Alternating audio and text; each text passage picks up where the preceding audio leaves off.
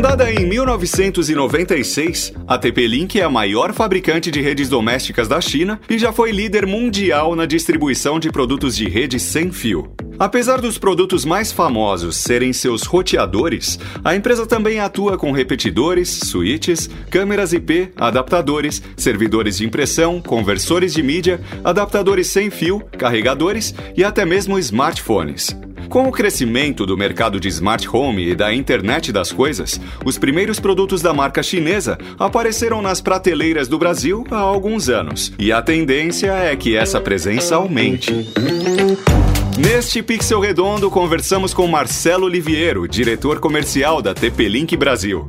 Vamos falar sobre a estratégia e a visão da empresa para o mercado brasileiro, além de entender o que vem por aí para os consumidores. Professor Mauri, hoje mais um Pixel Redondo, porque agora sim a atração tem oficialmente durante as gravações, né? Definimos o nome. Estamos aqui hoje com o Marcelo Liviero, que é diretor comercial da TP Link Brasil. Marcelo, seja muito bem-vindo para o nosso bate-papo. Valeu, Tato. Obrigado de novo. Obrigado a todo mundo que está entrando aí, que, enfim, que vai aproveitar um pouquinho da nossa conversa. Participem mesmo. Tem muito assunto para falar. Agradeço demais oportunidade. Sem dúvida, é uma oportunidade a gente levar um pouco do conhecimento do que é uma demanda por uma demanda correta, né, do, do wireless aí para as pessoas. Um, um, assunto tão necessário aí nos dias, no dia a dia, na nossa situação atual. Vamos em frente aí. Tô pronto para bater esse papão com vocês aí. Show de bola. Marcelo, ó, eu já quero deixar claro uma é. coisa antes do Mauri falar. Marcelo, eu vou fazer umas perguntas cabeludas. Se não puder falar, não responda. Dá uma de CPI. Vamos vou tentar encarar. Faz aquela coisa assim, ó, meus advogados me informaram, não posso. Não posso, não posso falar sobre market share. posso falar, posso falar. Aí, oh, aí oh, é. o papo de hoje vai ser bom. Hoje o papo vai ser bom, gente. Se preparem. Hoje vamos, negócio... ver se, vamos ver se vocês vão me enfiar alguma pergunta que eu não consigo responder. Ah, agora sim. temos um desafio. Agora temos um desafio. Pra começar então, Marcelo, por favor, se apresente, fale qual que é a sua função hoje dentro da TP-Link. Se você puder também dar um pequeno histórico aí da marca no Brasil, como que funciona, desde quando vocês estão atuando no Brasil, seria bacana pra gente dar aí um, um chão para todo mundo. Tá bom. Vamos lá. TP-Link, deixa eu falar um pouquinho da empresa, né? Nós somos uma empresa global. A gente vende os nossos produtos em mais de 170 países aí espalhados pelo mundo todo. Você imaginar que o mundo tem menos de 200, a gente está em 170, Porra. né? Uma penetração sem dúvida gigantesca, uma empresa que, que surgiu lá por volta do ano 2000 na China, mas que rapidamente escalou para uma atuação global. Aqui no Brasil, bom, nós somos uma empresa com mais de 35 mil colaboradores espalhados pelo mundo inteiro e além de vender muito roteador, a gente também é o maior produtor de roteadores wireless do mundo. A gente tem uma planta, a maior planta fabril de roteadores que fica na China, lá em Shenzhen, quase um milhão de metros quadrados. É a maior planta de roteadores do planeta. É, a fábrica tem um milhão de metros quadrados? É, 998 ah, mil metros quadrados. Você tá brincando, cara. É, 998 mil metros quadrados. É, é um monstro. E, e, em ampliação, né? A gente continua crescendo, a gente continua expandindo, o mercado cresce, né? A TP-Link vende no mundo hoje, por segundo, mais de oito roteadores. Por segundo? Então, a cada segundo, oito roteadores da TP-Link estão sendo vendidos. Caramba! É muito, é, é, é muito até, o final é, desse, até o final desse podcast, o senhor é. TP-Link ficou rico aqui, só com a gente. só com a gente já ficou muito rico, inclusive. É muito legal, é muito legal. É um orgulho pra gente, sem sombra de dúvidas. Acho que um dos segredos é o investimento em pesquisa, em desenvolvimento. Uma boa parte do nosso faturamento, quase 10% daquilo que a gente fatura, a gente investe em pesquisa e desenvolvimento. A TP-Link tem quatro centros de pesquisa espalhados pelo mundo. Um, inclusive, fica lá no Vale do Silício, do lado da Google, do lado da Apple. Eu costumo dizer que a gente não é um desenvolvedor de produto, né? Na parte de wireless, a gente é desenvolvedor de tecnologia, né? A gente participou do lançamento, do desenvolvimento dos chipsets para roteadores AC, para comunicação AC, AX, que agora é o Wi-Fi 6. A TP-Link teve uma atuação fundamental no desenvolvimento dessa tecnologia que hoje já está extremamente difundida no mundo inteiro. Aqui no Brasil, a gente está desde 2007 e aí a minha história profissional, pessoal, se funde com a história da TP-Link quando ela decidiu partir para mares além da China, né? Uhum. Que foi lá pelo ano de 2006. Em 2007, ela chega aqui no Brasil através de um distribuidor parceiro naquela época e eu fiz parte do time desse distribuidor no desenvolvimento da marca do Brasil. Rapidamente, a gente conquistou aí 30, 40% de share e aí se tornou um business relevante para que a TP-Link de fato olhasse para o Brasil como um negócio importante e se estabeleceu aqui pelo ano de 2013, 2014, se estabeleceu aqui como uma subsidiária. Desde 2013 nós temos a TP-Link do Brasil, né? TP-Link Tecnologia do Brasil. É. Assim como essa subsidiária, nós temos mais aproximadamente 70, né? A gente vende em mais de 170 países, mas subsidiária nós temos em aproximadamente 70 países. Caramba. Espalhados pelo mundo. É uma baita estrutura. Como eu disse, são 35 mil colaboradores, né? E aí a minha história se funde, a gente conquista o share, e aí a TP-Link olha para o business aqui no Brasil como um mercado relevante, um mercado importante, se estabelece aqui, aí eu migro, eu migro para a operação direta da TP-Link, né? Que antes estava na mão do distribuidor, migrei para a operação direta da TP-Link. Eu vendo roteador wireless, cara, eu acho que já faz uns 25 anos. Que loucura, Caramba. Eu já vendi, inclusive, outras marcas, tá? Já, já, já Sim. trabalhei com algumas delas aí. Há uns 25 anos que eu vendo isso. Eu vendia roteador quando era a tecnologia 11A.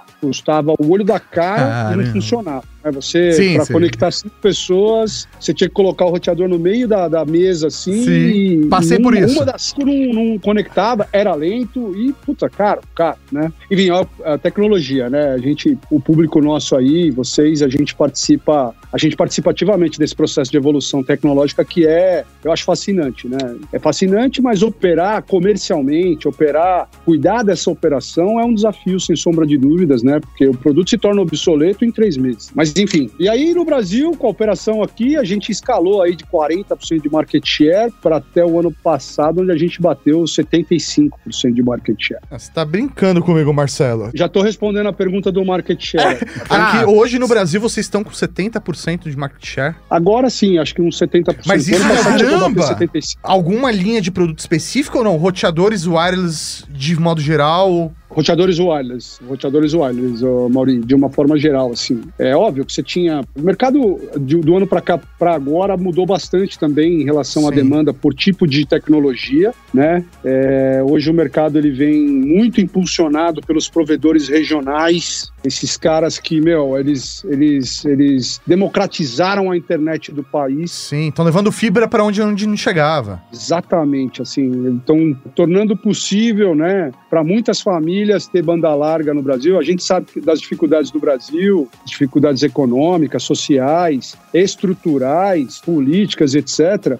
E esses caras, eles foram aí os desbravadores aí para a parte da, da conectividade, da banda larga, da conexão das pessoas, das famílias com o mundo, né? Sim. Então, ano passado, com essa situação de pandemia, o negócio explodiu para eles e acabou explodindo para todo mundo que tem produto para esse tipo de demanda, né, de serviço, né? Então, roteadores não foi diferente. E aí teve um fenômeno ano passado, que foi um fenômeno que meio que o Brasil e alguns outros países do BRIC, tirando a China, sofreram, que é, por exemplo, quando a gente fala de tecnologia de roteador, a gente fala de 11N, é uma tecnologia mais antiga, né, limitada em termos de velocidade, ela bate até 300 megabits por segundo. O ano passado deu uma explodida nessa, nessa demanda, e acho que esse é um, um papo que a gente pode abordar mais para frente. É o desafio, é o grande desafio que a gente tem, assim, como indústria, vocês também como comunicadores, o pessoal que respira esse mundo, né, que é um desafio levar esse conhecimento, massificar esse conhecimento, pulverizar esse conhecimento para as famílias, para as pessoas, sobre o que, que elas precisam, né, em termos de tecnologia wireless para atender as demandas que elas têm. Hoje é muito fácil o cara ligar na operadora e falar assim, cara, eu quero que aumente meu plano de 50 mega para 100. E aí, Aí né? o cara então lá e beleza, aumentou de 50 para 100, mensalidade dele que saiu, que era de 60, virou 65. Quer dizer, um investimento super baixo para dobrar a velocidade, né? Essa é a Sim. percepção que o cara tem.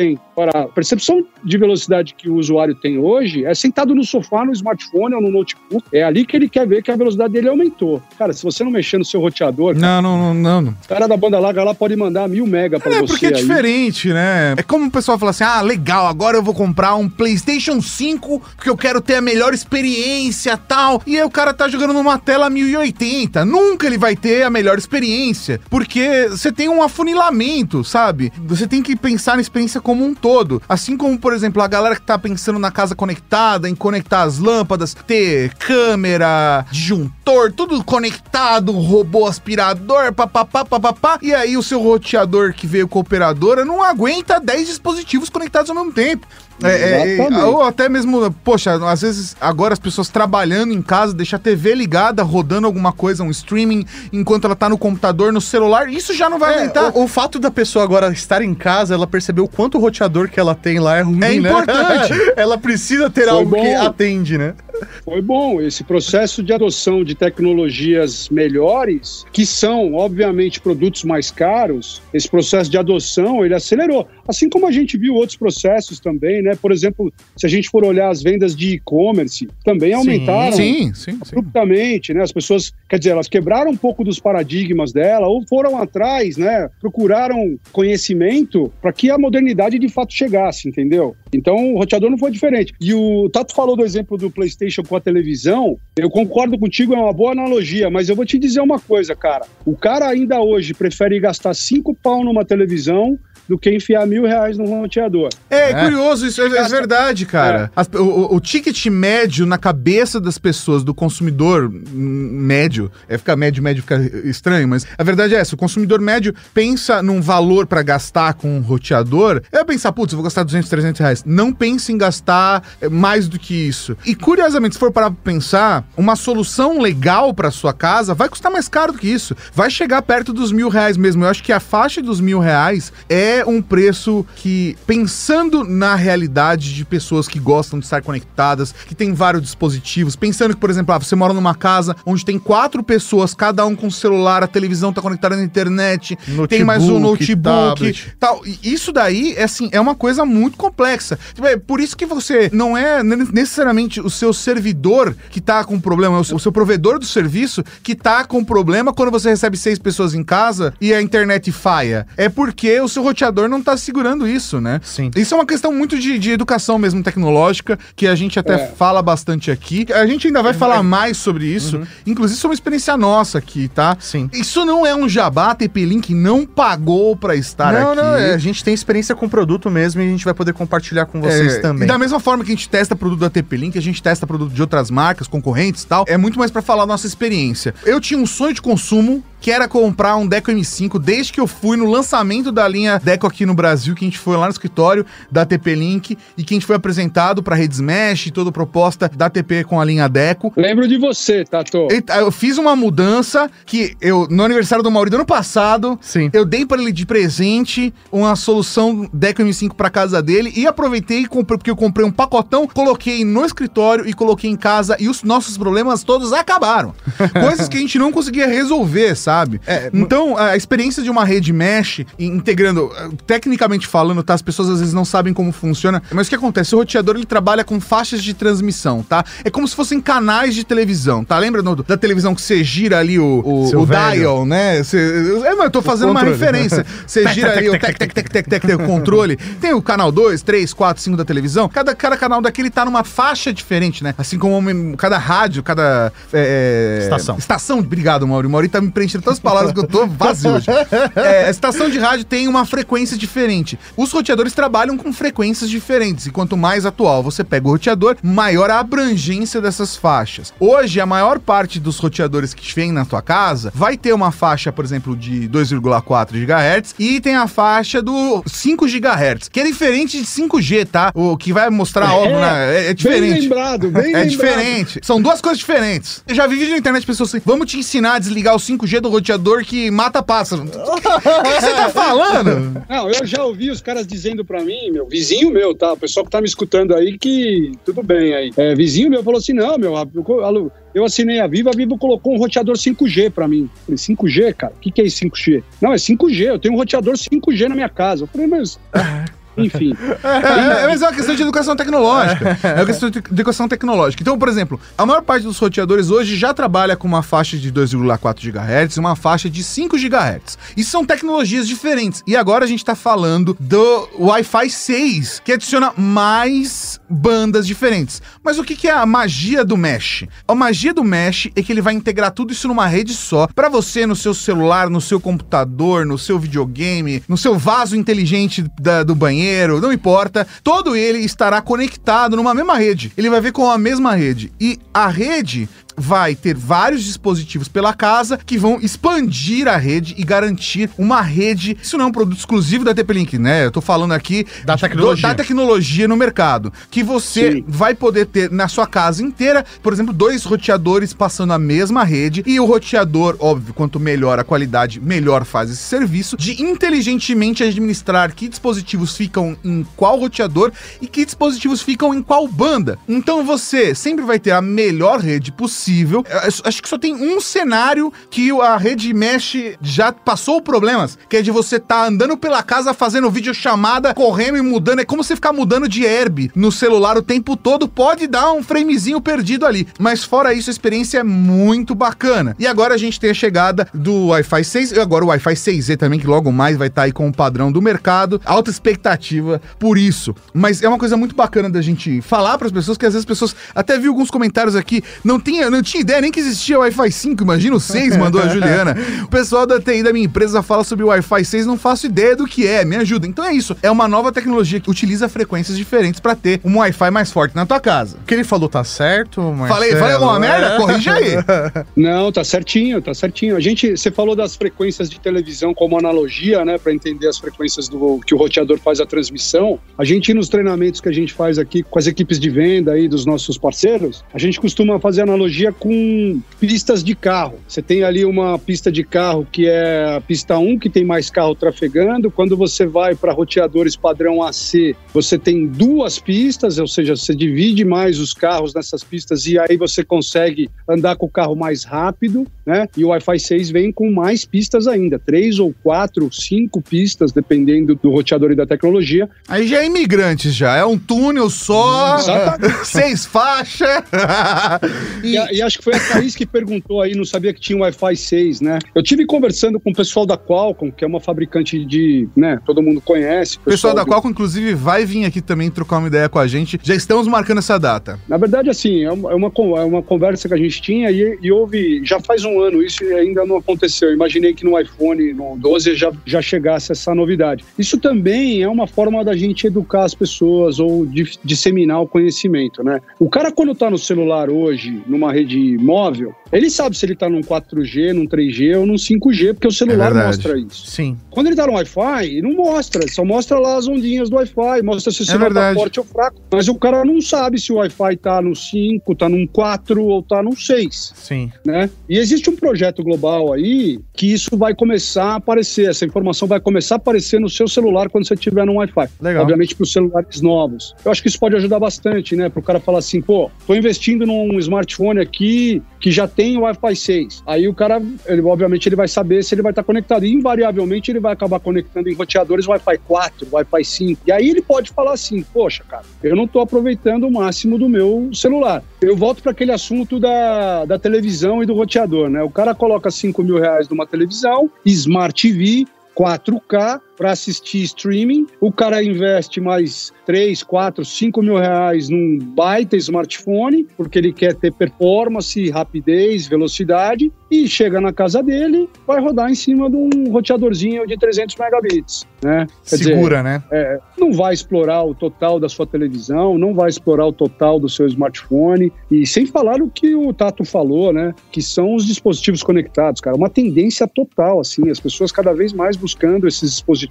Eu acho que esses smart speakers aí e até a Alexa na versão português vai nos ajudar aí também a desenvolver mais esse negócio, a criar essa demanda, trazer essa, não criar, mas trazer essa demanda para os consumidores brasileiros, né, para o usuário brasileiro. E isso é uma tendência, cara, é inevitável assim. As pessoas cada vez mais vão estar com dispositivos dentro da sua casa que estão conectados. E até tem uma falha de percepção, assim, né? O cara acha assim, ah, 10 conexões simultâneas, eu não tenho 10 usuários simultâneos na minha casa. Cara, se tiver duas câmeras, uma TV, um tablet, um notebook, 10 é um rápido, 10 é isso. Agora na minha casa eu tenho 30 dispositivos conectados. É, não tem ninguém lá, né? E não- tem os gatos e agora é, e minha companheira também. Ô, Mas. Tato, mas a gente é ao concurso, né, cara? É, eu sei, sim, sim, sim, sim. Heavy é, é. user, cara. É, isso porque eu ainda. porrada. Isso porque ainda usa Rio Bridge ainda, que conecta na bridge antes de chegar na rede. Mas tudo bem, tudo Mas, bem. é, mas essa, essa parada até da, da, da rede mesh, né? Ela, a, a sensação de utilizar uma rede mesh é completamente diferente do que você usar um roteador padrão comum. Falo por mim, né? Pela minha experiência, porque eu tenho na minha casa, tenho aqui no escritório. A dor de cabeça com a internet acabou, porque tá tudo sempre conectado. Eu esqueço que a internet existe porque ela só simplesmente tá lá acontecendo, né? Isso realmente gera uma experiência que quando você vai parar pra olhar e falar assim, putz, eu gastei 1.400 reais nesse kit de roteadores, valeu muito a pena. Valeu muito a pena porque eu não tenho, tenho zero dor de cabeça, então realmente... Você não sente que tá bom. É isso aí, se não percebe você não que lembra que existe? existe, velho. Tá perfeito, é isso aí, tá, tá fazendo o seu papel, né? O negócio do, do Mesh, o Tato estava tentando né, criar algumas analogias para fazer as pessoas entenderem. O que ela tenta fazer, tanto é que se você comprar, por exemplo, um Deco M5, a gente tem versões com três peças, duas peças e agora também uma peça, né? Porque, primeira coisa, ela é expansível. Então o cara pode comprar um Deco M5 com two-pack, né? Duas peças, que é o que a gente fala, e ele coloca na casa dele. Ah, puta, tô precisando de mais área de cobertura. Aí ele pode ir na loja, comprar mais uma peça e ele automaticamente, chegando na casa dele. Ah, outra facilidade que tem é o aplicativo, né? Não, né? Sim, é, super cara, simples, sim. cara. Você conectar um, configurar um roteador era um porre, velho. Agora é um sonho, né? É, exatamente. É mesmo, é mesmo, é mesmo. É, é ridículo. E outra, você faz remoto, né? Porque ele Sim. cria um serviço de cloud automático para você, Sim. free, né? Não te cobra nada por isso. Você remotamente, você sabe se alguém ingressou na sua rede. Toma a liberdade de te cortar, Marcelo, pra parabenizar a TP Link por ter voltado atrás e mantido o IFTTT na conexão, porque graças a isso, quando eu chego em casa, a, de- a rede Deco se comunica com a IFTTT e manda acender as luzes da casa automaticamente. Não é por sensor de presença, é pelo roteador. Se o meu celular e o da minha companheira se conectam na rede, ele reconhece, manda o sinal e, e acende as luzes da sala. Eu agradeço, pelo- porque essa função tá quase sendo perdida, mas manteve. Show, show, show, show. É, é, cara, a gente tentativa e erro muitas vezes, mas obviamente a gente tem bastante contato com os nossos consumidores, entendendo o que, que a gente precisa desenvolver, melhorar ou até voltar atrás de algumas decisões. Só para terminar no negócio do Mesh, terminar assim do meu lado aqui, de repente a gente tem mais assunto para falar. Mas o que ele procura fazer, por isso que o ideal sempre são três peças, porque o que ele faz é uma rede, ele se entrelaça, ele faz exatamente o que as antenas de celular fazem. O seu celular, ele está sempre conectado a três antenas, as mais próximas, então ele está ali triangulando as antenas. E ele automaticamente vai comutar entre uma antena e outra ou entre o 3G e o 4G. Uhum. Isso é automático, você não precisa dar nenhum comando, isso é inteligente. Ele não necessariamente vai estar conectado à antena mais perto do- de você. Ele pode estar numa antena mais longe, mas que está sendo menos usada. né? Tem menos tráfego naquela antena. Apesar da distância, você vai ter mais velocidade, mais performance. A rede mesh faz a mesma coisa. né? Você tem múltiplos usuários dentro da mesma rede. Ele te comuta entre o 2.4, o 5 GHz e te comuta entre os roteadores de acordo com a melhor disponibilidade para o teu uso. É uma rede inteligente. Então, a gente sempre recomenda três peças, porque triangula. Ele não repete. Olha lá, ele querendo vender peça pra gente, mano. aqui, Aqui, a- pau. aqui no escritório tá com três peças. Vou falar para vocês que agora, se vocês estão felizes com o M5, cara, vocês têm que ver o X20. Na verdade, eu vou chegar lá, vou chegar. Aí que eu vou chegar lá. Mas eu quero dizer uma coisa curiosa que aconteceu semana passada. Tem dois M5 em casa, tá? Eu tenho um que fica na sala e um outro que fica no quartinho do lado. É, é porque eu tenho uma parede ali com vários móveis e tal, e aí eu fiz a passagem pra pegar na casa toda, o sinal tá bacana, com dois deco lá. E tá bacana ao ponto de que outro dia eu desci e eu, está, eu moro no 11 primeiro andar, eu estava no térreo. E a rede estava lerda. Eu falei, nossa, o 4G está lerdo hoje. Não, eu estava conectado no Wi-Fi de casa. Filha da mãe! Sacanagem! Lógico que a rede estava lerda. Lógico que a rede estava lerda. Putz, eu tô assim, 50 metros de distância. Por isso que eu recomendo, quando os seus vizinhos vão na sua casa e pedem a tua rede Wi-Fi, eu recomendo você ativar o convidado. a Ah, não. de convidado. Não, os meus. Porque senão o cara tá na casa dele pegando a tua rede. Ah, eu, olha, o síndico é meu vizinho. Não de porta, assim. Ele mora próximo, nos andares próximos. Não vou também dar muita informação por conta da minha segurança e privacidade aqui. Mas o meu síndico, que é um amigo meu, mora próximo. E eu tive que entregar um documento presencialmente pra ele. E aí eu fui até o apartamento dele e eu não saí da minha rede. Caramba. Mas assim, é muito legal contar essas coisas para as pessoas to tomarem de referência. Às vezes a gente faz teste aqui, tira print e tal, mostra speed test para as pessoas. Ah, 300 megas segundo no Wi-Fi. Você fala assim, como? Não é só a rede, né? Quer dizer, não é só o provedor de Exatamente. internet, né? O roteador faz total diferença. Inclusive, aproveitar agora, o meu desafio hoje é fazer uma pergunta que você não consiga responder. Eu tô nessa, lá, eu tô nesse lá, desafio. Vamos lá, vamos lá. E aí, agora, agora que a gente entrou na brincadeira, eu vou, vou- vou lançar. Inclusive, depois tem algumas perguntas que chegaram aqui da galera tal. A gente vai trocar ideias sobre isso aqui. Mas eu quero primeiro essa pergunta, que eu acho que ela vai ser difícil. Eu, inclusive, já liguei pra equipe técnica de vocês, tá? Fiz ligação lá no saque, pedi ajuda, falei com relações públicas, ainda não cheguei numa solução. O que eu quero? Eu quero um dispositivo mesh que eu consiga colocar um HD pra fazer backup das minhas máquinas. No Time Machine da Apple. No Time Machine da Apple. Ah, mas aí a- o Time Machine da Apple você não vai conseguir fazer porque é o protocolo da Apple. Não, não, mas se, se ele aparecer como um disco rígido na rede, pra mim É, tá o bom. que você precisa, na verdade, é de uma porta USB no roteador. Sim, o- e alguns, como o M9, tem a porta USB, mas não tá habilitada pra essa função. Vamos trabalhar nisso. Eu vou levar, a sua sugestão para o nosso headquarter, para o desenvolvimento de produto. Inclusive, eu já deixei mensagem até no chat. Eu concordo com você, cara. Eu sou. Bom, se bem que hoje. é, o que acontece, né, Tato? A gente tem aí uma demanda. Hoje, se você contratar qualquer serviço de cloud, super barato, né, meu? Sim, Até esses sim. planos da Apple. Mas que quem tem um backup tera, não tem nenhum. Quem tem dois backup tem um só. Quem tem três backup só tem dois. Eu trabalho nessa lógica. Ô, rapaz, se você é um cara seguro, hein, meu? Você não viu minhas senhas. Você é um cara seguro, hein? A- a minha senha louco. padrão, Vai a pensar em dar uma tragédia assim de apagar teus dados lá do Five ou do iCloud. A minha senha mínima tem 14 dígitos. Entre especiais e tudo, número, maiúsculo e minúsculo. E você lembra delas na hora de digitar? Todas! Também uso um gerenciador de senha, mas eu sou meio maníaco por isso. Se, se o- se a sua cabeça tem essa memória, eu imagino realmente os seus HDs, cara.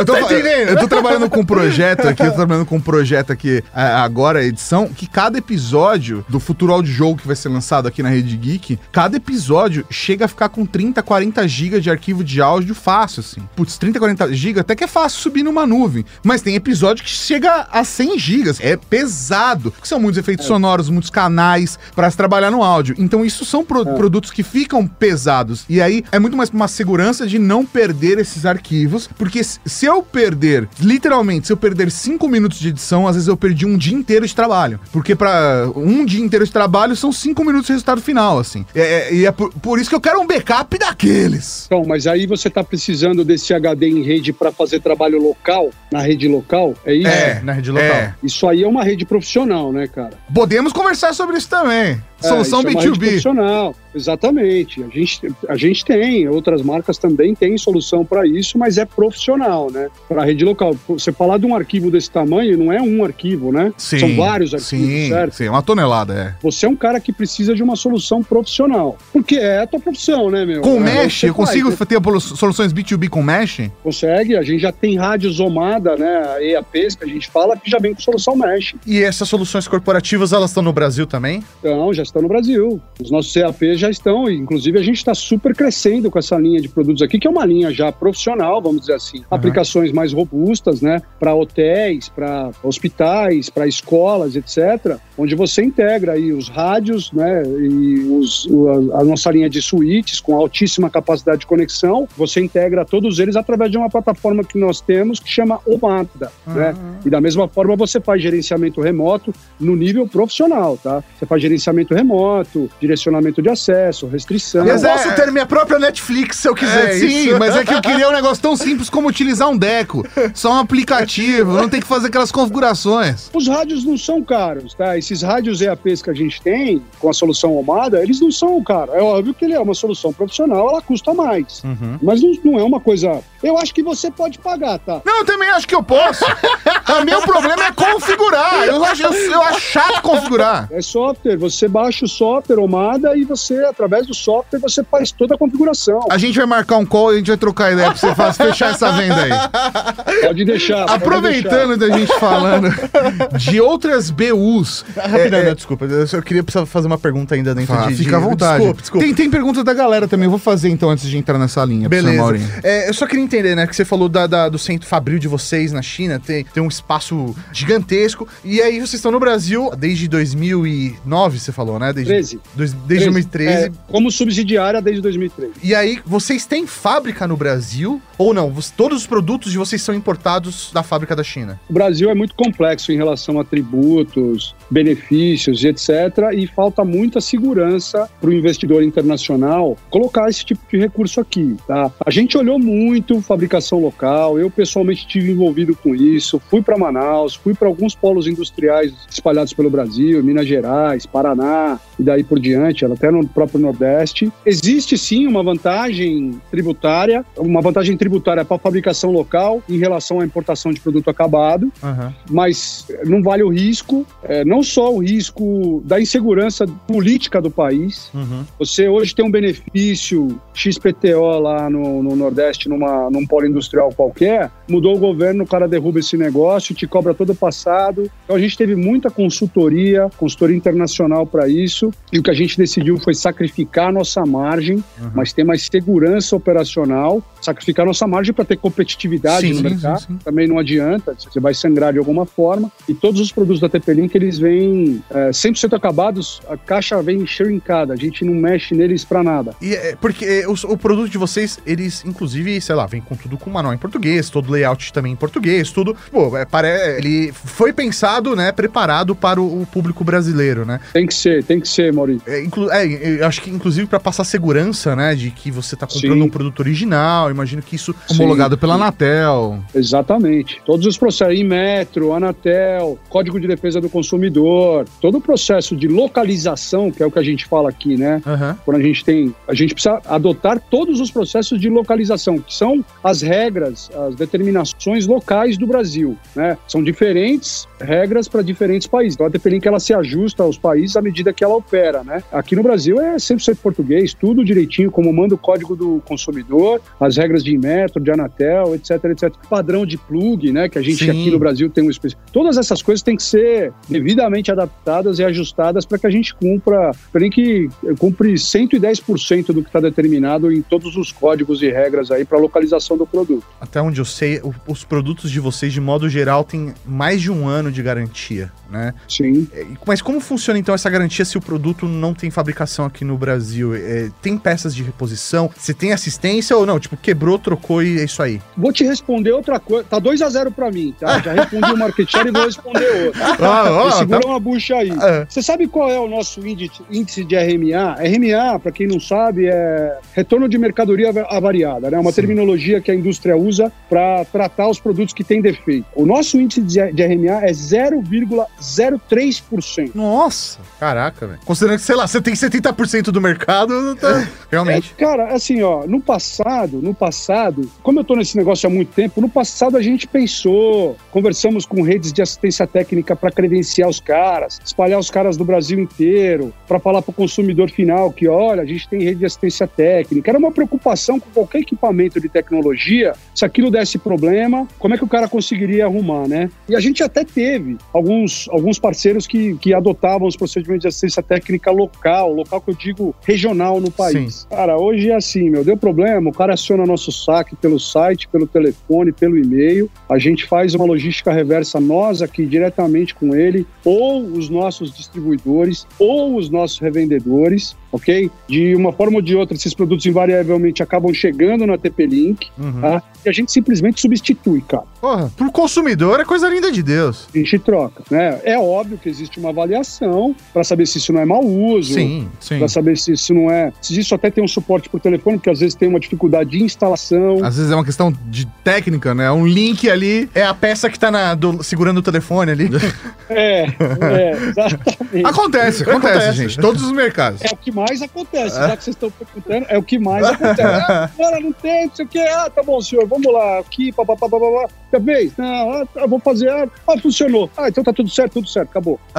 É o que mais acontece. Mas isso também a gente aperfeiçoou bastante ao longo do tempo, ao longo dos anos, com esses calls aí de suporte, porque suporte custa dinheiro, né, meu? Sim, com certeza. Tem que botar gente para atender, você tem que contratar planos de telefonia, você tem que. Isso custa dinheiro. A gente foi aperfeiçoando isso não só no nosso site, mas também no manual que vai dentro do produto, na embalagem do produto. E a gente foi aperfeiçoando também os firmwares. O processo de configuração do roteador hoje é muito mais simples. Assim, você tem o Quick Installation lá, o cara clica num botão, faz duas perguntas e basicamente ele, ele se conecta com o teu provedor e distribui a conexão wireless para tua casa. É, caso isso não funcione, existem alguns procedimentos rápidos também via manual, via site, vídeos que a gente colocou, então tudo isso aí também diminuiu bastante o número de ligações e acho que o próprio consumidor também, também, é, ele, se, ele também entendeu. Ele, também... ele vai se desenvolvendo, né? É, é, natural, é um material natural, que começa a ficar cada vez mais comum para ele. É, exatamente. Perfeito. Mas basicamente é isso aí, cara. Agora entrando, eu vou fazer duas perguntas aqui. Algumas eu vou tomar liberdade de responder. Marcelo, aí você complementa, por favor, tá? Um Raul aí pro Marcelo Daros conosco nessa live. Quero só fazer uma pausa antes, rapidinho, e lembrar pra galera que entrou agora no meio da live e não sabe que estamos transmitindo também no Twitch. Sim. E que estamos precisando de uma força de você, pra, sua força, para que possamos também bombar no Twitch, crescer cada vez mais no Twitch. O Twitch tem um grande potencial, inclusive a qualidade de áudio e vídeo é melhor. Então peço a você que roube no jogo junto com a gente e abra uma outra aba, twitch.tv barra E se inscreve lá também. E se inscreve lá também, bota pra seguir, ajuda lá a gente também. Isso vai ser muito positivo. Dá pra, inclusive, comentar, tá? Se você for ver tanto no YouTube quanto no Twitch, você comentar, dá pra ver um do outro. Beleza. Voltando ao lado. Vou fazer aqui a pergunta do Marcelo Daros, inclusive um Raul pro Marcelo Daros aqui conosco. Ele mandou: Raul Marechais, a TP Link já tem solução de Wi-Fi 6? Yes, sir. Sim. Nós temos, já tem produto no mercado, já está disponível para venda. Não só o Wi-Fi 6 uh,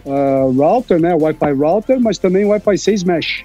Oh, oh, Agora estamos conversando. Mas é, é 666 ou 6, 666 é ótimo, né? Demônio. Mas é 6Z. 6 ainda não, né? 6Z ainda não. Não, 6. 6. 6. 6Z tá. ainda não. 6Z ainda não. E também, então, é, o Fábio mandou uma pergunta técnica, que ele mandou, tem como fazer mesh com EAP 235 wall?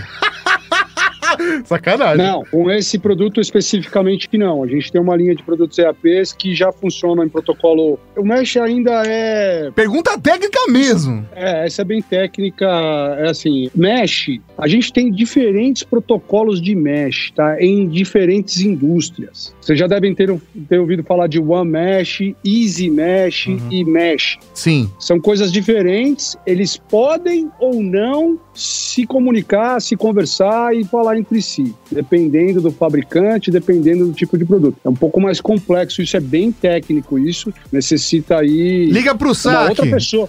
Fábio, é, liga pro saque que eles outra... te ajudam necessita uma outra pessoa para falar desse assunto. E o Pedro, meu gasto, falou uma pergunta: roteador no quarto fa faz algum mal à saúde? Cara, tem algumas pessoas que têm sensibilidade a isso, mas não, senão não seria permitido colocar no quarto, né? Senão não, seria, não, teria, seria é, homologado. É, homologação é exatamente a garantia de que o produto não vai causar mal para a saúde, tá tudo tranquilo, tá tudo certinho, não tem dor de cabeça. Ó, quero mandar aqui um Raul também para Matheus L. Silva e Marcelo Daros que estão burlando o sistema e assistindo nas duas plataformas. Raul, muito obrigado a todo mundo que está fazendo isso. Mande aqui que vai receber Raul.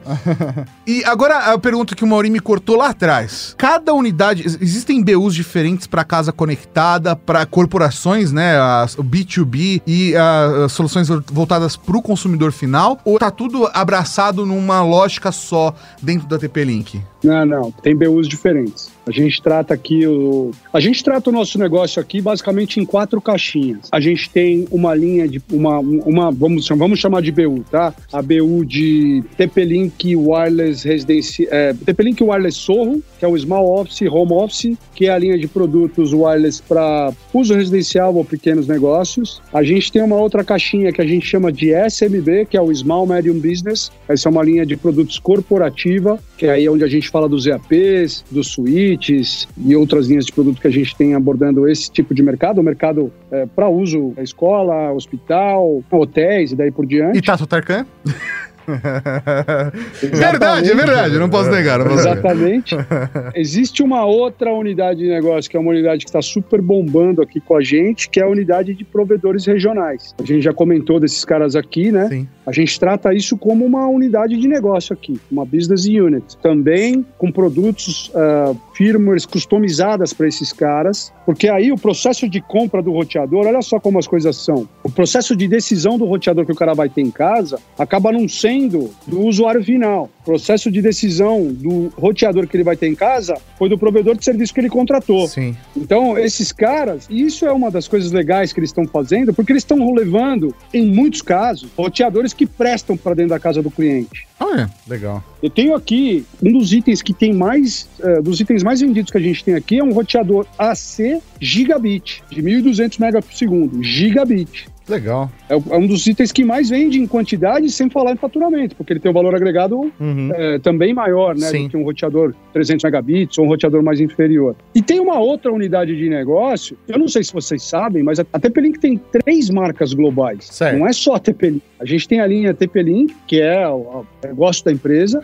A gente tem outras duas linhas e uma delas já atua em mais de 80 países, que chama Mercosys. Hum, Mercosys, eu não sabia que era da, da TP-Link. Tá vendo? Então foi bom a gente falar. E, a- na verdade, isso foi um- uma decisão nossa, quando a gente trouxe aqui, de não criar nenhum tipo de vínculo, nenhum tipo de link. Mas hoje a gente está mais tranquilo em relação a isso, por isso que eu tô contando. Olha aí, eu tô dando outra novidade, cara, pra vocês. Cara. 3 a 0 meu. É, cara, você tá bom. É, é uma linha de produtos mais acessível em termos de preço. Essa linha é uma linha que a gente sacrifica mais a nossa margem, ok? Eventualmente a gente não tem uma feature ou outra, Uhum. tá? Talvez não seja tão necessária quando a gente está falando de larga escala em quantidade, tá? Mas ela é mais acessível, a gente sacrifica a nossa margem para se tornar um produto mais barato e poder combater as marcas locais, porque localmente aqui a TP-Link ela não tem nenhum concorrente global. Mas a qualidade do, do material, do sinal, da entrega. Igual, igual. Porra, velho. Igual, igual, igual. É, é o que eu tô te dizendo. Eventualmente ela tem, por exemplo, uma porta LAN menos, Sim. uhum. né? Ela tem uma feature de firmware a menos. É, a conta tem que fechar em algum que lugar, né? Ah, é, tem que ter, tem que ter o. Você tem que fazer o trade-off, não tem como, né?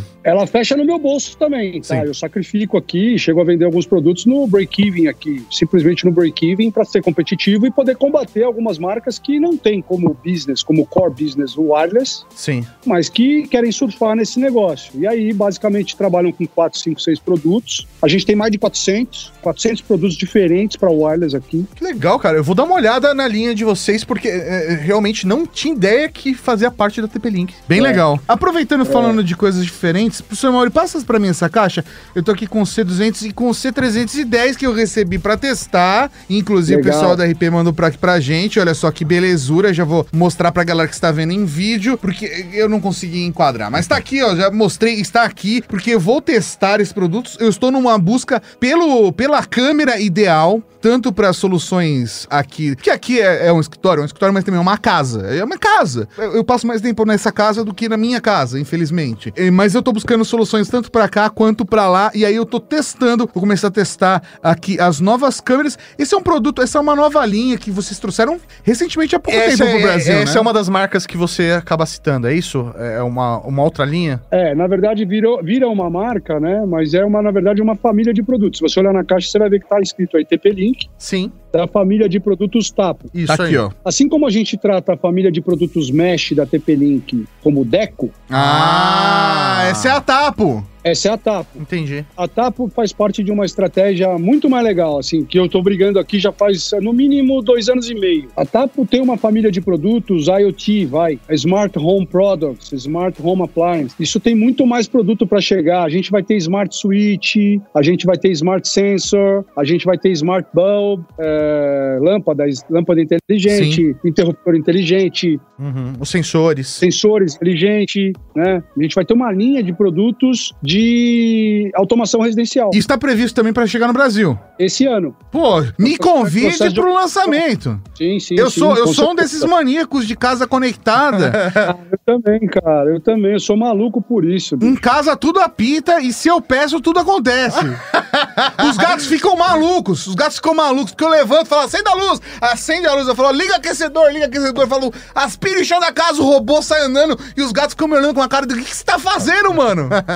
É, esse produto já vem, essa linha de produto já vem homologada pela Amazon, né? Então ele já tem integração Alexa, é homologada na Google, também já tem integração. Então, assim, já é uma Tem solução salvamento na pronta. nuvem? É, Essas, essa- Vocês é, têm um serviço disso de de armazenamento? backup e armazenamento na nuvem? de câmera, né? É, Não, a gente tem um serviço gratuito, o usuário nem sabe disso. A gente tem um serviço de cloud, é um cloud, é uma homologação cloud. Uhum. Então, por exemplo, para você acessar a sua câmera remotamente fora da sua casa, você está usando a nuvem. Sim. E a gente está fazendo isso para vocês através da nossa rede, Uhum. ok? Então ela se conecta e você tem uma ativação cloud. E é isso. E aí você usa o caminho. Armazenamento na nuvem nós não temos. Essa câmera, por exemplo, ela tem um, um slot de memória. Uhum. Então aí você, você só colocar o slot ali, você pode gravar e fazer randômico isso, tira o último, coloca o outro e pode acessar isso remotamente, inclusive se você quiser. Mas não é cloud, ela fica armazenada localmente na câmera. E elas usam protocolo RTSP, você sabe dizer? Cabeça, assim? Foi, Ah, foi, foi não. é, muito técnico, né? Muito específico.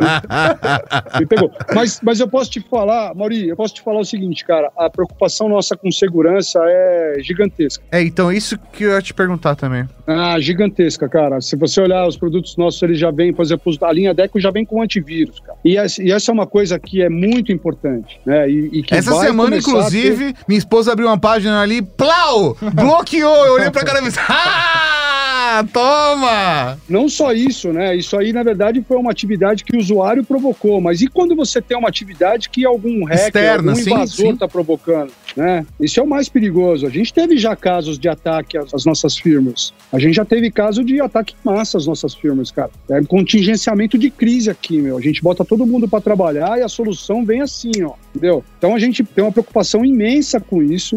Nas linhas de produto que são, vamos dizer, middle, high-end, a gente já embarca antivírus. Uhum. Ah, você tem antivírus, cansei de ver já no, no, no meu Deco dispositivo que ele colocou em quarentena. Sim. E às vezes não tem, o usuário não teve nem intenção. Às vezes o cara tá com um smartphone Android infectado, conecta na tua rede e essa infecção pode expandir na tua rede. Então ele já isola o cara. Uhum. É uma preocupação gigante com segurança e acho que isso é bem pertinente porque E são três anos, né, cara? Três anos gratuitos, né? sabe o que acontece, Tato? Com a difusão da tecnologia, da conectividade, etc., isso vai ser uma coisa cada vez mais é, frequente, cara. Não, não, tô falando que são três anos inclusos quando você compra um deco. Ah, sim, são. Não, mas a preocupação com a segurança ela vai continuar de qualquer Ah, é, forma. né? óbvio. Vocês criam uma maldição, porque a partir, a partir do terceiro ano eu vou começar a pagar. Vou fazer o quê, cara? Eu já vi o resultado, vou fazer o quê? Eu não tenho nem o que falar, né? É, tipo, usuário a primeira é de graça. Primeiro, né? primeiro três anos de graça. Três anos você esquece.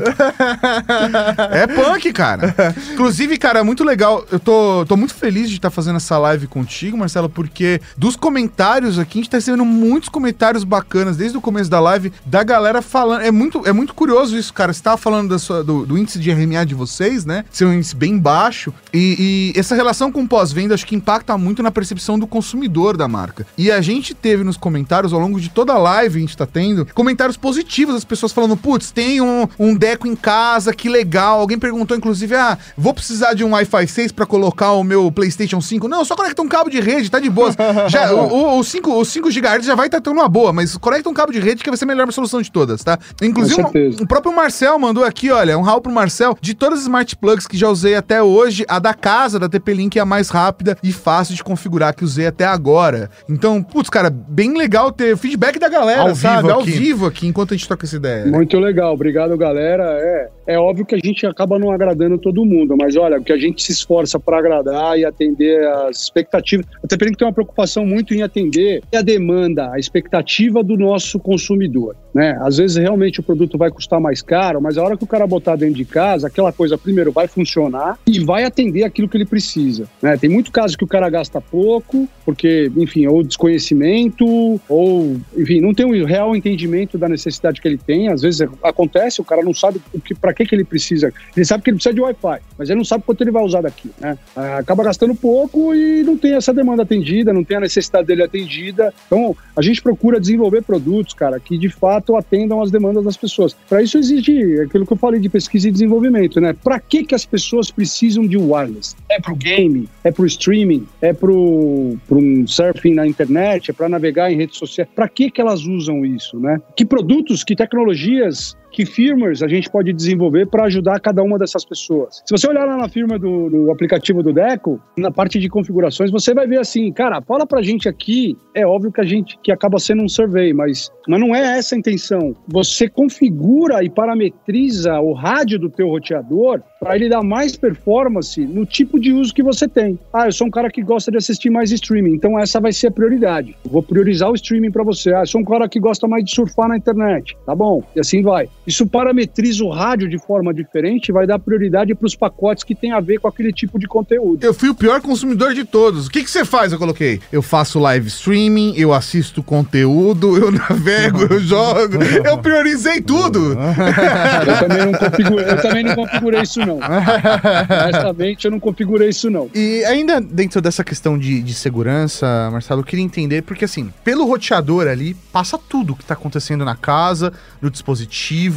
né? Então, todas as informações estão passando por ali e, na teoria, estão passando sobre, sobre o, o, um produto que é da TP-Link. E aí, já juntando, né, com um, um, outro comentário que eu queria entender como isso também está, se está associado ou não, ou se gera algum tipo de respingo em cima de vocês em relação a essa questão de segurança. Por exemplo, Huawei, que é uma marca chinesa, que vem enfrentando diversas sanções do governo americano e, por causa disso, em diversos outros mercados, principalmente nessa questão do 5G, mas aí é antenas e tudo mais. Mas isso respinga de alguma forma em vocês? Existe um receio ou um trabalho de vocês em relação a isso para se blindar para que isso não aconteça também com uma TP-Link? Você pode falar um pouquinho sobre essa proteção de, dos meus dados que passa pelo seu roteador? É, eu acho que isso passa por aquilo que eu comecei a comentar aqui, que a nossa preocupação com segurança ela é extrema, independentemente disso ser uma obrigação nossa, tá? Independentemente, a gente sabe da, do perigo que isso, que um, do perigo que as ameaças representam. Sim. E a gente sabe que o roteador hoje é um ponto nevrálgico da residência do cara,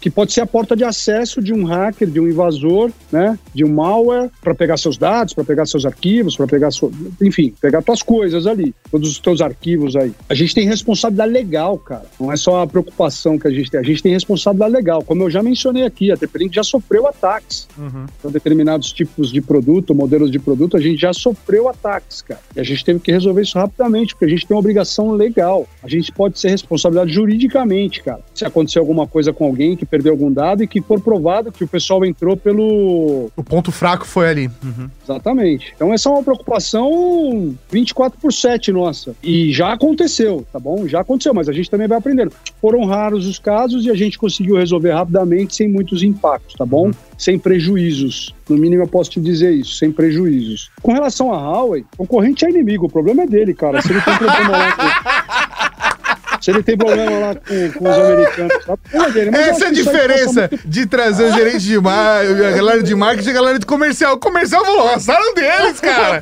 O pessoal de marketing falou assim, não, é legal, a concorrência é boa. A galera do comercial tá sangue nos olhos, gente. O que eu quero é, é meu. Nós não temos nenhum problema e, e, nenhum tipo de preocupação. Inclusive nos Estados Unidos a TP-Link vai muito bem, obrigada, né? Uhum. Tirando o Brasil, o maior mercado da TP-Link no mundo é os Estados Unidos. Olha então, só. Então assim, a gente não tem nenhum tipo de problema lá, a gente está super bem há bastante tempo, eu não sei dizer, acho que talvez até desde 2007, uhum. a gente, acho que foi, deve ter sido uma das primeiras subsidiárias da TP-Link, honestamente não, não tenho certeza dessa informação, mas assim, lá, outra coisa, é outro mercado, né? Lá os caras só compram mesh. Ah, é, é, é outra percepção, até de é, educação é tecnológica, coisa. né, cara? O Exato. público se relaciona de uma outra forma, né, cara? E, e Esses a... produtos de home, home uh, smart home products aí, cara, vai, dá uma zapiada aí na Amazon ah. lá, dá uma zap... Vai numa Best não, Buy lá. Não, não, chorar, velho. Não, não, não, dá, não, não dá. Fala isso, não. Teve alguém aí no chat que falou que tem um smart plug da Casa. Sim. Casa é uma linha similar a Tapo. Uhum.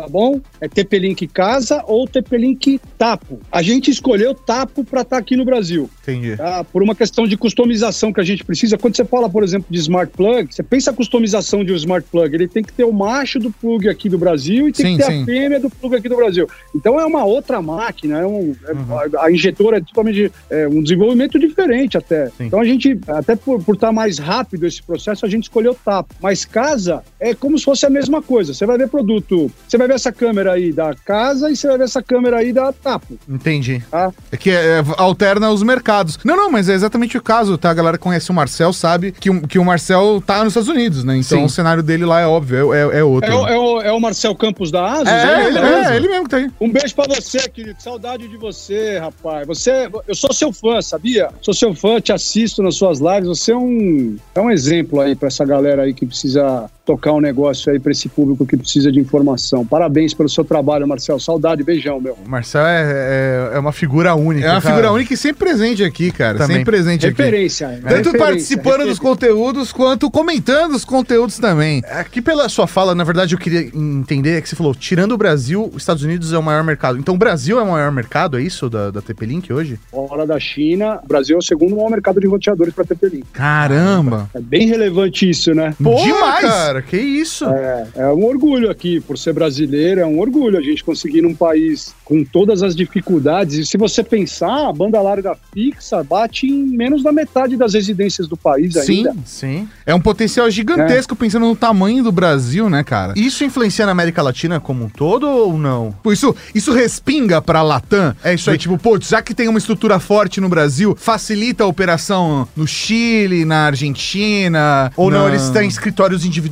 também? Sim, existe uma subsidiária na Bolívia, na Colômbia, no México, na Argentina. Existem outras TP-Links Uhum. é, locais em cada país. Não, acho que dificulta, né? Porque os caras. Tudo é muito referência, né, meu? Então, É, assim, esse ah, foi o momento mais real, da reação mais honesta. Porque a gente sabe, a gente sabe como é que é, cara. A gente sabe como é que é.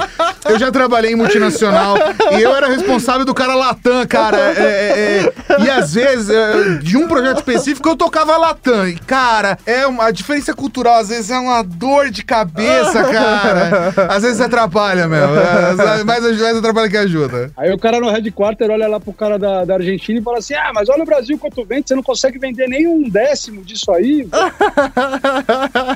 É triste, velho. É, tem umas cabeçadas, né, cara? A galera dando cabeçada, você é então, né, amigão? Ah, quando a gente estava estudando a produção nacional, a gente levou em consideração abastecer o Mercosul, É. porque existe, como tem o Mercosul, né? Então aí você tem o benefício de imposto extensível para outros países. A gente até considerou isso, mas enfim, acabou, acabou que não deu, não, não, não, não é que não deu certo. Eu acho que não, a decisão nossa foi uma decisão de olhar risco e, e ganho, né? E então acabou que a gente optou por finish good, produto acabado e vem tudo certinho, de acordo com cada país. Eu queria fazer só uma última pergunta pra entender um pouco de mercado mesmo da TP-Link, só pra entender, porque assim, por exemplo, smartphone, eu consigo olhar pro mercado e entender, por exemplo, ciclos de lançamentos. Como que é isso, E até por as linhas ficam muito óbvias também, né? É, tipo, ah, putz, Saber agora o que o é momento- o de entrada, qual que é o intermediário, flagship. E aí eu queria saber como que é isso, por exemplo, pro desenvolvimento da TP-Link. Vocês têm ciclos de lançamento? Todo ano tem que sair um, um, um roteador novo, um, uma nova, um novo modelo mesh. Deco M5 vai virar Deco M6 o ano que vem. Como que é essa lógica? Não tem uma, uma rotina para isso, Aham. não tem uma obrigatoriedade. Como você está comentando, né, Mauri? A gente, como a Apple faz, por exemplo, em março é a versão upgrade e em outubro é a versão de 11 para 12. Aham. tem uma rotina deles para isso, ou os fabricantes de smartphone têm uma rotina para isso, para aproveitar, para gerar demanda, né? Sim. Eles com isso eles geram demanda, né? Eles incentivam o consumidor, o cliente deles a trocar produto. A gente não tem essa rotina, porque a gente, é, o mercado de roteadores, ele é demandado. A hora que o cara tem uma dificuldade, a hora que o cara tem um equipamento que, Sim. que precisa, aí que ele vai pensar no roteador. Não sou eu que gero a demanda para ele. Sim. E o ciclo de troca é completamente diferente também, né? E isso aí é uma, é uma coisa, veja bem, olha só o que eu vou falar, hein? É uma coisa ruim até pelo, pela durabilidade do nosso produto. É sim. É, mas é. É, entendeu? O produto vai lá, o cara coloca, não quebra, não dá problema. Quer dizer, enquanto estiver funcionando daquilo que ele precisa, tá Se lá. o cara não é que nem a gente, maluco que quer. Porque eu troco pela tecnologia. Putz, agora eu quero tal tecnologia, agora eu quero tal tecnologia. Mas tá, eu troco um produto. pro- Eu, na verdade, passo adiante. Eu passo pra mãe, pro pai, pra tia, papagaio. Isso. Eu vou passando passando adiante. Vai herdando. É isso. Então, assim, a gente não gera a demanda. A gente trabalha em cima da demanda que é gerada pela grande indústria. A indústria do smartphone, a indústria das grandes telas, a indústria do notebook, que são indústrias muito maiores do que a indústria do roteador, globalmente falando.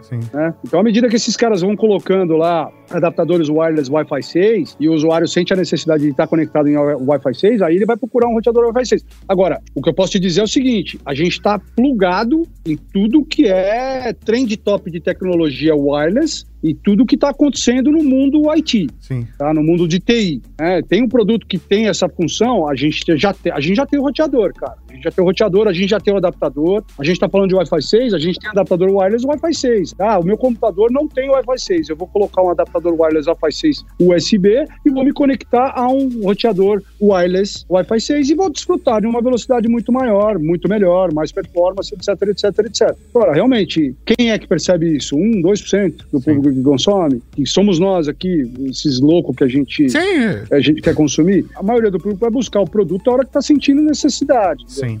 E quanto o mercado cinza impacta hoje? O mercado cinza do próprio da própria TP-Link, né? O que, sei lá, vem via Paraguai, o importado da China. Porque, sei lá, eu quando comprei o Deco M5, eu entrei no site, sei lá, eu entrei no Mercado Livre, é um dos lugares, porque o Mercado Livre hoje é um marketplace. E lá no Mercado Livre tem produtos que claramente pra mim pareciam homologados, tanto pelo preço quanto pela descrição deles, e tinha produtos que claramente não eram homologados, né? Quer dizer, o produto era homologado, mas não era o mesmo produto com o selo da Anatel distribuído por vocês oficialmente no Brasil, né? vou dizer que atrapalha, mas existe um volume considerável de produtos que vêm de fora, vamos dizer, da operação oficial TP-Link aqui no Brasil, é, por alguns caminhos. O maior deles, sem sombra de dúvidas, é o Paraguai. Tá? Existe bastante produto nosso lá e o que está lá vem para cá. E o Paraguai é o quarto 95% maior mercado. Na América Latina é o segundo. Ou seja, né? O Brasil é maior do que parece. Essa é a verdade, o Brasil é maior. Mas é uma coisa assim, poxa, eu honestamente sou contra, tenho que dizer, tenho que me Sim, posicionar, sim. sou contra, sou contra porque é descaminho, é falta de pagamento de tributo, discordância da legislação brasileira, eu sou super contra. Inclusive tive, tive discussões aqui onde os caras queriam colocar o Paraguai debaixo da minha asa. Eu falei, cara, não me envolva com isso, cara. Não quero ser preso, não quero, não quero fazer porcaria, não quero... Você quer me dar a América Latina? Eu, tô- eu pego a América Latina, pego o Paraguai e coloco no Paraguai aquilo que só vai ser vendido no Paraguai, entendeu? Reduzo o volume, aumento o preço, faço o diabo lá. Mas agora, olhando do ponto de vista de concorrência, de mercado, de competitividade, pô, não sou só eu que tô lá, entendeu? Sim. Sim, com certeza. É, mas eu acho que é ruim pro consumidor, né, cara? É ruim pro É consumidor. ruim. E olha, Tato, e você tem razão, cara. Você, às vezes, o consumidor, às vezes, não sabe. Não sabe. Não, não sabe. É. Mas todo produto que não vem oficialmente da TP-Link do Brasil não tem Anatel. A Anatel é, é- é feito produto brasileiro, então isso já vem lá da China e vem prontinho pra gente com o logo da Anatel no produto, com o logo da Anatel na embalagem, né? Com em metro homologado e tudo mais que precisa de localização que a gente faz. É manual em português, Sim. entendeu? E pode, eventualmente, porque a gente tem pro mesmo modelo versões diferentes do produto. Sim. E a gente teve que, para homologação Anatel, cê- a Anatel é bastante rigorosa, cara. Vou te falar, a gente já teve que ajustar firmware, ajustar rádio de produto para que a homologação saísse e a gente pudesse comercializar o produto aqui. Então, nós quer dizer, nós temos lá o, vamos lá, o Deco M5. O Deco M5 que é vendido nos Estados Unidos é diferente do Deco M5 que é vendido aqui no Brasil. Entendi. Eu tenho versões diferentes. Isso, obviamente, é um controle interno, né? Isso é um controle interno nosso, mas são versões diferentes. Porque lá no headquarter, a hora que eu tô comprando, a gente compra produto de lá. Lá no headquarter, a hora que eu tô comprando deles, eu tenho que comprar a versão do Brasil. Eu acho que todos de casa lá estão com selo da Anatel, cara. Agora, você me falou eu fiquei até preocupado. Mas todos eles devem estar com selo da Anatel, porque todos eles são um conector padrão, inclusive, né? Que tem no Bra... o modelo vendido no Brasil. Exato. Eles têm, ele tem o conector próprio da TP-Link, que é o conector de energia, Não é é aquele USB, redondinho, né? né? E alguns modelos lá de fora tem um conector tipo C, né? Exatamente, exatamente. Em muitos casos são produtos diferentes. E, e a tendência é que daqui para frente sejam cada vez mais diferentes, porque o nível de exigência em termos de performance cada vez aumenta, para que a gente cumpra os requisitos aqui da legislação brasileira conforme a Anatel rege, a gente precisa ajustar os produtos aí sim, cara. Cara, Marcelo, o papo tá muito gostoso, a gente poderia ficar aqui mais 5 horas. É. Eu vou fazer mais uma pergunta, porque se eu não fizer essa pergunta, como essa é a primeira temporada do Pixel Redondo nesse formato, né? E a gente tá fazendo essa série, eu não posso deixar de perguntar isso, cara. O quanto a pandemia impactou o negócio de vocês? Porque as pessoas estão mais tempo em casa. Quantas pessoas perceberam que o roteador era uma merda e, e- e- buscaram vocês? Como é que foi esse cenário, cara? Pra atender, deu pra conseguir atender o mercado? Subiu o preço? Então, tudo isso aí, tudo isso aí. Eu vou te falar, a gente cresceu, acho que sete anos em um. Caramba! Que loucura, velho. Toma essa, Juscelino. Foi uma loucura, né? Foi uma loucura realmente. Faltou produto, subiu o preço. Tudo isso aí aconteceu, cara. Né? É, demanda, oferta e demanda, né? Sim. Então, à medida que não existia também, a gente não ia conseguir atender na sua totalidade, a gente foi ajustando o preço para que não é de sacanagem, mas Mercado, mercado. é regra do capitalismo, né, cara?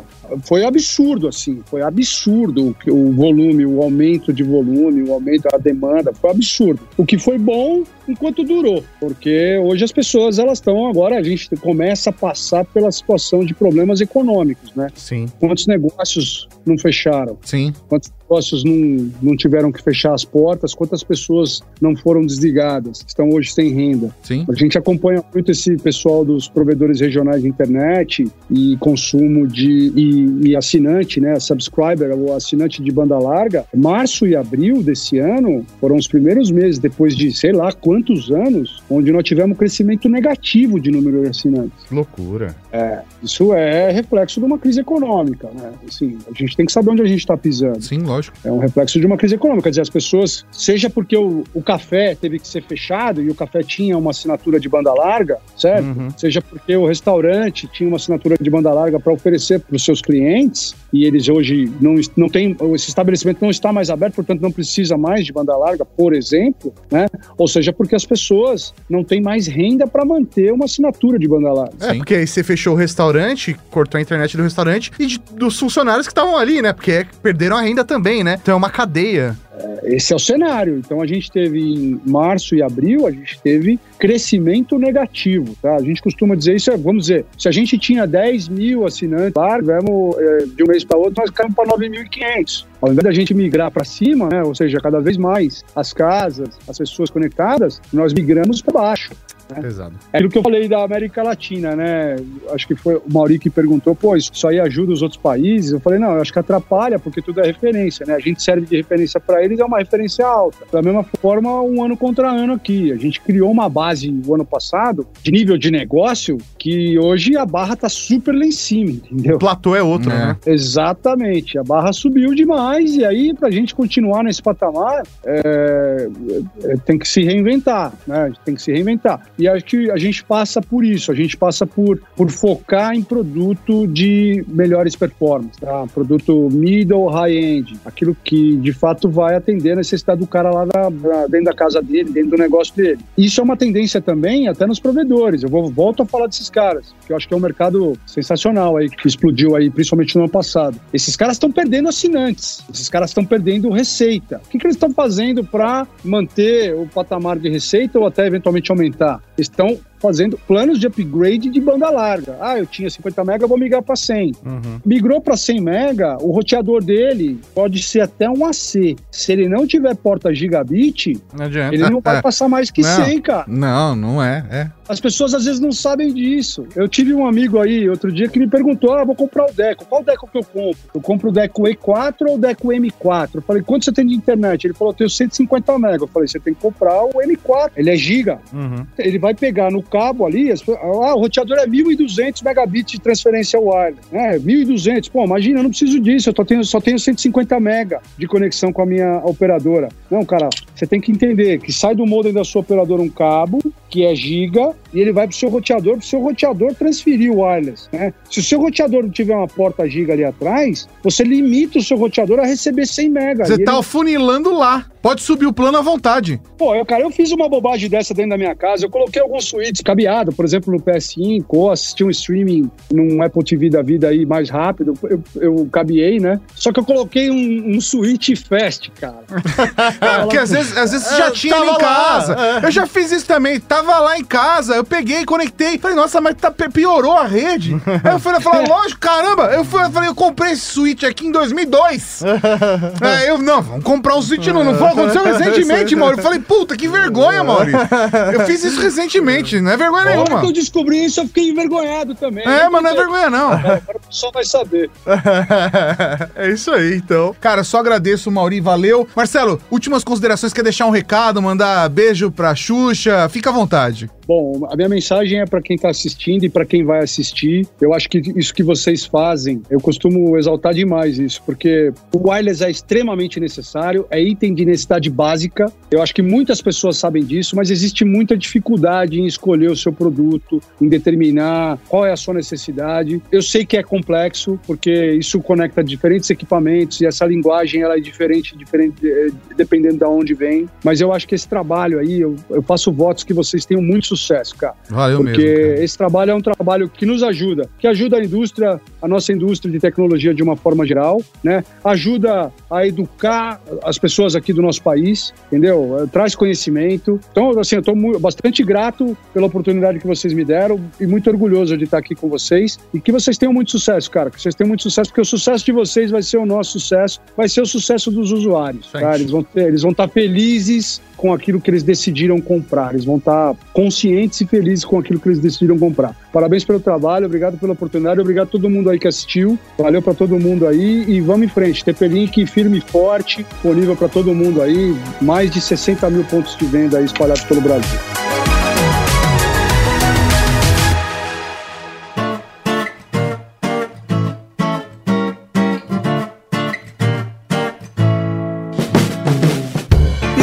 Você gostou desse podcast? Compartilhe ajude a Podosfera a crescer. Contribua também enviando sua sugestão de pauta ou comentário em áudio pelo WhatsApp 11 98765 6950. Não se esqueça de dizer o seu nome e de onde está falando. Seu feedback poderá aparecer no nosso programa de sábado, o Serviço de Atendimento à Cavalaria. Esse episódio foi realizado graças ao apoio de outros ouvintes como você. Para saber como apoiar nosso trabalho também, acesse redgeek.com.br barra apoio. Direção e apresentação Tato Tarkan e Professor Mauri. Produção Laura Canteiras e Letícia Martim. Pauta, pesquisa e texto original Fernando Baroni, com a voz de Raul Rosa, arte de Di Tardelli e a edição divina de São Eduardo. Conheça todos os nossos podcasts procurando Rede Geek em seu agregador favorito ou em redgeek.com.br.